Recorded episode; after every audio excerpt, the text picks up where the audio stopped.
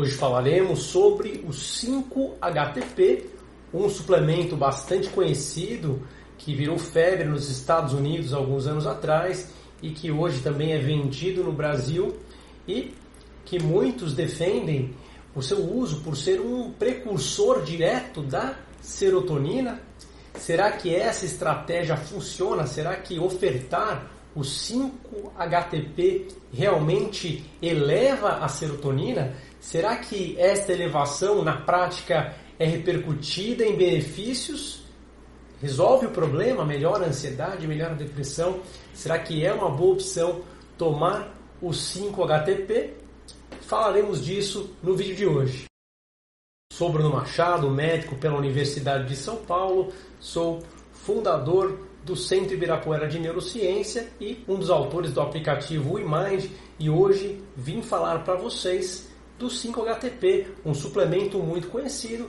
Esta aqui é uma substância que diretamente é convertida em serotonina nos nossos neurônios e de fato, quando é ofertado, tem a possibilidade de elevar a serotonina. Sabemos que quando ofertamos este suplemento, existe a absorção, este composto passa para o sistema nervoso, do sangue para o sistema nervoso, ele atravessa a barreira hematoencefálica, né, entrando no cérebro e de fato atingindo dentro dos neurônios e naquele processo é gerada uma quantidade grande de serotonina e isso pode ser amplificado por uma suplementação maior de fato. Embora de fato ocorra um aumento da serotonina, isso não vem sem um custo. Durante esse processo é eliminado, depletado, que nós falamos na biologia, na medicina, a, a substância que é importantíssima para nossa concentração e para o nosso apetite, que é a dopamina. E isso também acontece com outras duas substâncias importantes, a noradrenalina e a adrenalina.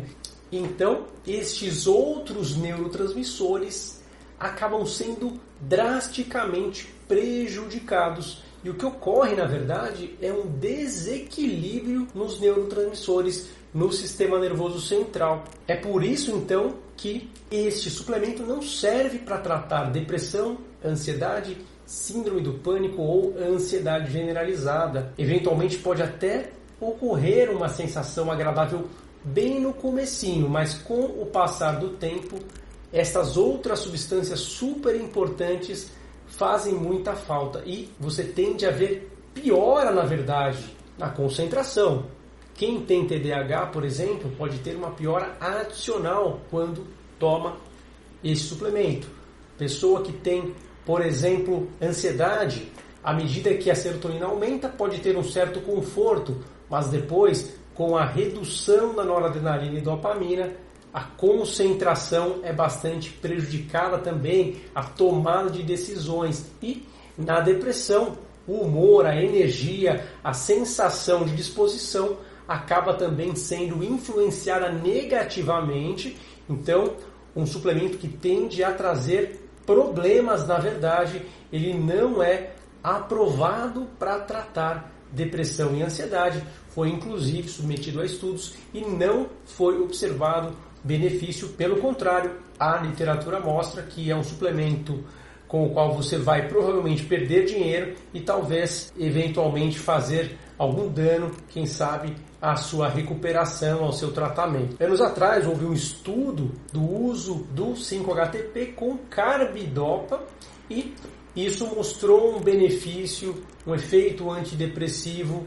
No entanto, é uso junto com carbidopa, que é um remédio psiquiátrico, um remédio neurológico que tem efeitos colaterais muito piores do que antidepressivos, por exemplo, e que não traz nenhuma vantagem de fato aos tratamentos convencionais. Então, é um estudo que foi feito do suplemento juntamente com o remédio psiquiátrico e com essa combinação observou-se algum ganho, mas não é isso que aconteceu quando foi usado o suplemento isoladamente. Então, realmente não vale dizer que esse estudo comprova qualquer ação do 5-HTP, porque é um estudo que envolve uma outra medicação junto e isso, claro, que falseia o resultado e é um tratamento inviável na prática. Ninguém vai utilizar carbidopa junto com 5-HTP no dia a dia, porque não traria vantagem nenhuma, até mais trabalho daria de fazer esse tratamento com mais efeitos adversos. Ah, mas por que, que os antidepressivos funcionam, aqueles que inibem a recaptação de serotonina, ou os IMAL, por exemplo? Eles funcionam porque eles atuam em outro ponto da via, eles atuam num ponto final em que a dopamina já foi liberada, já foi produzida, a noradrenalina já foi liberada, então não vai comprometer outros mecanismos neuroquímicos. Você vai atuar apenas impedindo a recaptação daquele neurotransmissor que seria retirado. Então os antidepressivos eles conseguem sim elevar determinados neurotransmissores sem comprometer os demais e aí sim uma elevação potente e relevante e que pode tratar de verdade o quadro clínico e os estudos mostram isso. Os estudos que comparam com o placebo, comprimido falso ou antidepressivo mostram resultado. Já aqueles que compraram o 5-HTP com o placebo não mostram, então de fato não é um bom investimento tomar 5-HTP. Mesmo aquela ação de curta duração, de uma, duas semanas, também não é muito relevante, tende a ser muito mais até pelo efeito placebo, pela sensação de estar tomando algum remédio, aquilo ser um cuidado, enfim, né, aquela ideia da gente estar se cuidando, isso trazer um bem-estar, não muito mais do que isso, na prática, um suplemento que não deve ser utilizado, que não está nos guidelines psiquiátricos. Então, realmente, na prática clínica, a gente não utiliza, as evidências científicas não demonstram eficácia, embora alguns médicos que normalmente não são especialistas no assunto até recomendem, porque aumenta a serotonina, a serotonina teoricamente é boa, mas é uma visão superficial. Quando a gente olha de maneira aprofundada, fica claro que não compensa. Talvez algo que possa ajudar um pouco seria tomar o suplemento de triptofano. Aí sim, é uma maneira de ofertar o aminoácido que vai levar aí a produção do 5-HTP, mas isso de qualquer maneira não faria muita diferença também se você tivesse uma boa alimentação, comendo, quem sabe, frango, comendo peru, aves, comendo abóbora, outros alimentos como batata, o triptofano é encontrado na dieta e uma alimentação saudável é muito importante também para a absorção adequada do triptofano. Se a gente come alimentos muito calóricos, com absorção de açúcar muito rápida, o triptofano entra muito rápido também no sistema nervoso, porque ele depende da insulina.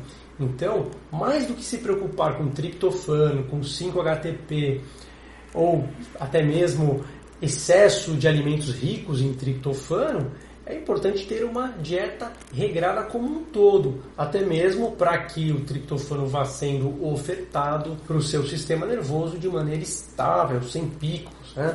Se essa ideia fosse verdadeira de comer um monte de triptofano eh, seria a salvação para a ansiedade, para a depressão, talvez comer chocolate fosse uma ótima coisa. E na verdade, eu nunca vi ninguém mais feliz ou mais produtivo, com um pensamento mais ágil, enfim, com mais disposição, porque come um monte de chocolate e acredito que você também saiba disso e tenha certeza de que as pessoas não ficam mais satisfeitas e realizadas por comer um monte de chocolate. Se assim fosse, seria fácil, né? Então, resumindo, eu não investiria o meu dinheiro nestes suplementos, sim HTP, nem mesmo triptofano.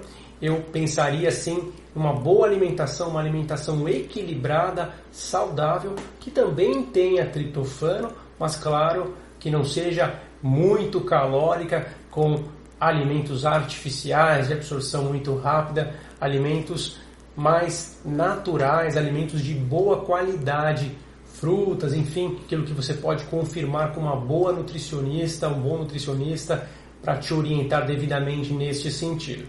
Vamos ficando por aqui, mas se você quer deixar o seu comentário, sua opinião, se você discorda, se você quer dar o seu depoimento, fique à vontade, pode também, claro, sugerir temas, enfim, utilizar o espaço da maneira que bem desejar. Curta o vídeo, compartilhe com os amigos e siga o canal para a gente manter esse contato e nos vermos no próximo vídeo. Tchau, tchau.